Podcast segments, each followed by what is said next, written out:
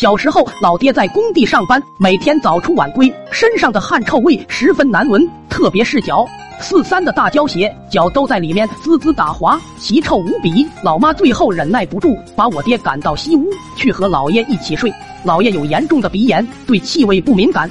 那天深夜，老爹拖着疲惫的身体回到西屋，直接倒头就睡，脚臭弥漫全屋，居然把老爷多年的鼻炎给攻破了。老爷在睡梦中就上了头，满脑门青筋暴露，然后起来点起昏暗的油灯，寻找着气味来源。最后，我姥爷举着油灯停在了老爹的脚边，一阵微风飘过，当即老爷脸都绿了。突然，一股火苗窜出，老爹的鞋居然着火了。老爷被这突如其来的火焰把胡子都烧没了。老爹过了好一会，才嗷的一声跳了起来，看着熊熊火焰的左脚，然后直跺脚，紧接着用右脚去踩，不料右脚也瞬间燃起。老爹惊慌之下夺门而出。冲向家门口不远的河边，我和老妈被吵闹声惊醒。当我出门时，漆黑的夜晚，只见两团火焰贴着地面飞驰而去，并伴随着一阵阵寒意刺骨的鬼叫声。那时正值秋后，地里全是干燥的玉米秸，老爹所过之处全燃烧了起来，远远望去就像一条火龙。最后，我们几个人把河里的老爹捞了回来，回来路上又把火灭了。第二天，我出门上学的时候，看见河边都是人，走近后才发现河面上飘满了各种鱼。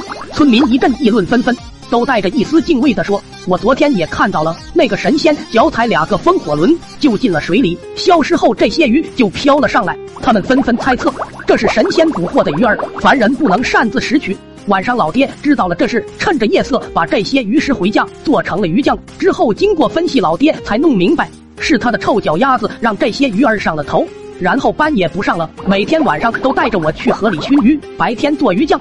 短短数日，我爹竟做了一百多瓶鱼酱，然后开始去村口卖鱼酱，一上午就被扫了精光。主要是我爹自制的价格很便宜，毕竟没费吹灰之力搞来的鱼。多少都是赚，我爹尝到了甜头，带着臭脚丫子开始危害四方河流，大到江河支流，小到溪水沟渠，无一幸免。老爹的鱼酱也不停的出新口味，什么虾酱、鲫鱼酱、草鱼酱、鲶鱼酱等等，样式越来越多，河里的鱼虾却越来越少，许多白天钓鱼的老手都经常空手而归，不明所以。后来的一天，村里的河流已经不满足老爹了，他要去邻村进军，那里的水源还没有被污染。那里的鱼儿还没有产生噩梦，在刚准备动身的时候，家里却被围了个水泄不通。许多村民都嚷嚷着要见我爹，给个说法。我爹不明觉厉，走出屋，大手一挥道：“乡亲们，我知道你们急着买鱼酱，但是俺这已经没有货了。这几天你们忍忍，过几天货源就来了。”村民听完都炸了，纷纷骂我爹：“倒买你妹的鱼酱！老子们吃完了你的鱼酱，妈个蛋的胃里检查出了脚气，是怎么回事？”还有的村民附和着说。老子嘴里也检查出了脚气。那天我爹被众人逼得彻底服软，承认是用脚气熏的鱼。那天要不是我妈说好话，死命拦着，我爹就得交代了。朋友们，点赞送鱼酱。